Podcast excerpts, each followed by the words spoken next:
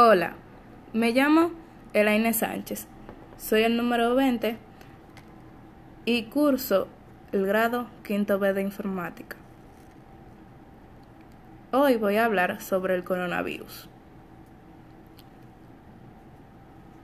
El coronavirus son una extensa familia de virus que pueden causar enfermedades, tanto en animales como en humanos.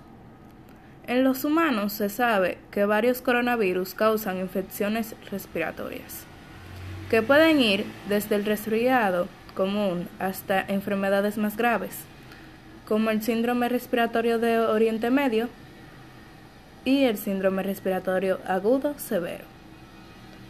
Los síntomas más habituales de la COVID-19 son la fiebre, tos seca y el cansancio. Estos síntomas suelen ser leves y comienzan gradualmente. La mayoría de las personas se recupera de la enfermedad sin necesidad de tratamiento hospitalario. Diversos estudios han demostrado que el virus COVID-19 puede sobrevivir hasta 72 horas en superficies de plástico y acero inoxidable menos de 24 horas en superficies de cartón y menos de 4 horas en superficies de cobre.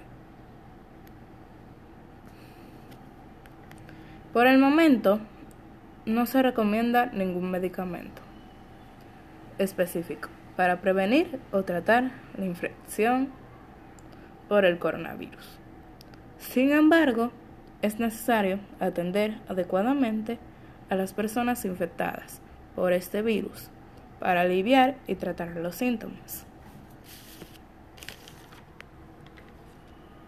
Si tienes síntomas leves como tos, fiebre, generalmente no es necesario que busques atención médica. Busca inmediatamente atención médica si tiene dificultad para respirar o siente dolor o presión en el pecho.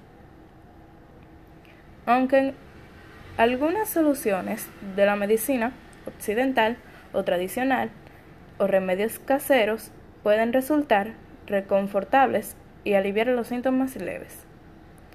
Hasta ahora, ningún medicamento ha demostrado prevenir o curar esta enfermedad.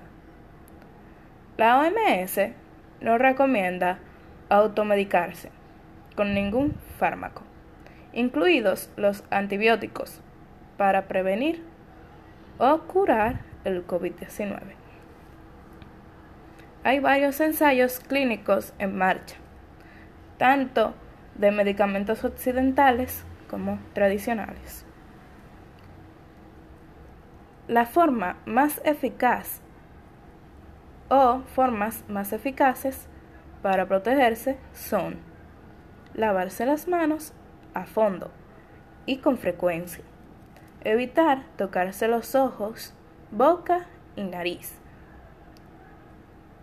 Usar mascarilla cada vez que salgas de casa.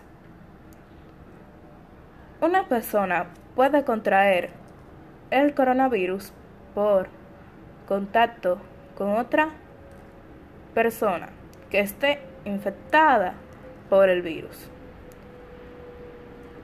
Estas gotículas son relativamente pesadas, no llegan muy lejos y caen rápidamente al suelo.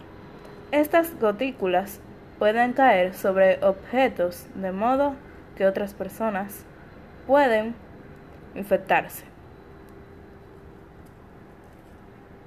Si tocan esos objetos o superficies y luego se tocan los ojos, la nariz o boca,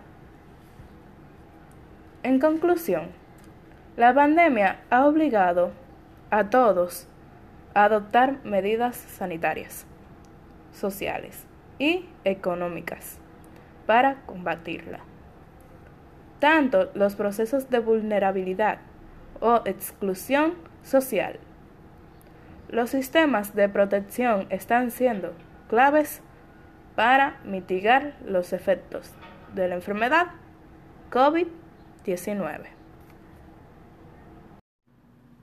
Y en relación del COVID-19 con la química, en el tiempo ha transcurrido desde que comenzó la crisis sanitaria, el sector químico se ha empleado a fondo desde todas sus vertientes en ofrecer respuestas, desde la perspectiva científica, desarrollando diferentes líneas de investigación para comprender mejor el comportamiento del virus.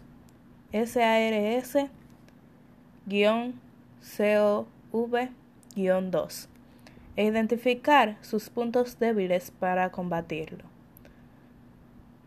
Paralelamente, desde su vocación industrial, incrementando la capacidad de sus cadenas de producción para garantizar el abastecimiento de productos y materiales indispensables para la seguridad y salud de las personas en esta crisis.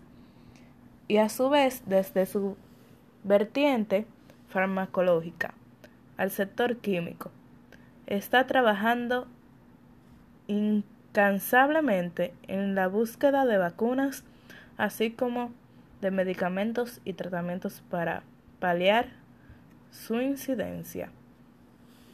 Gracias.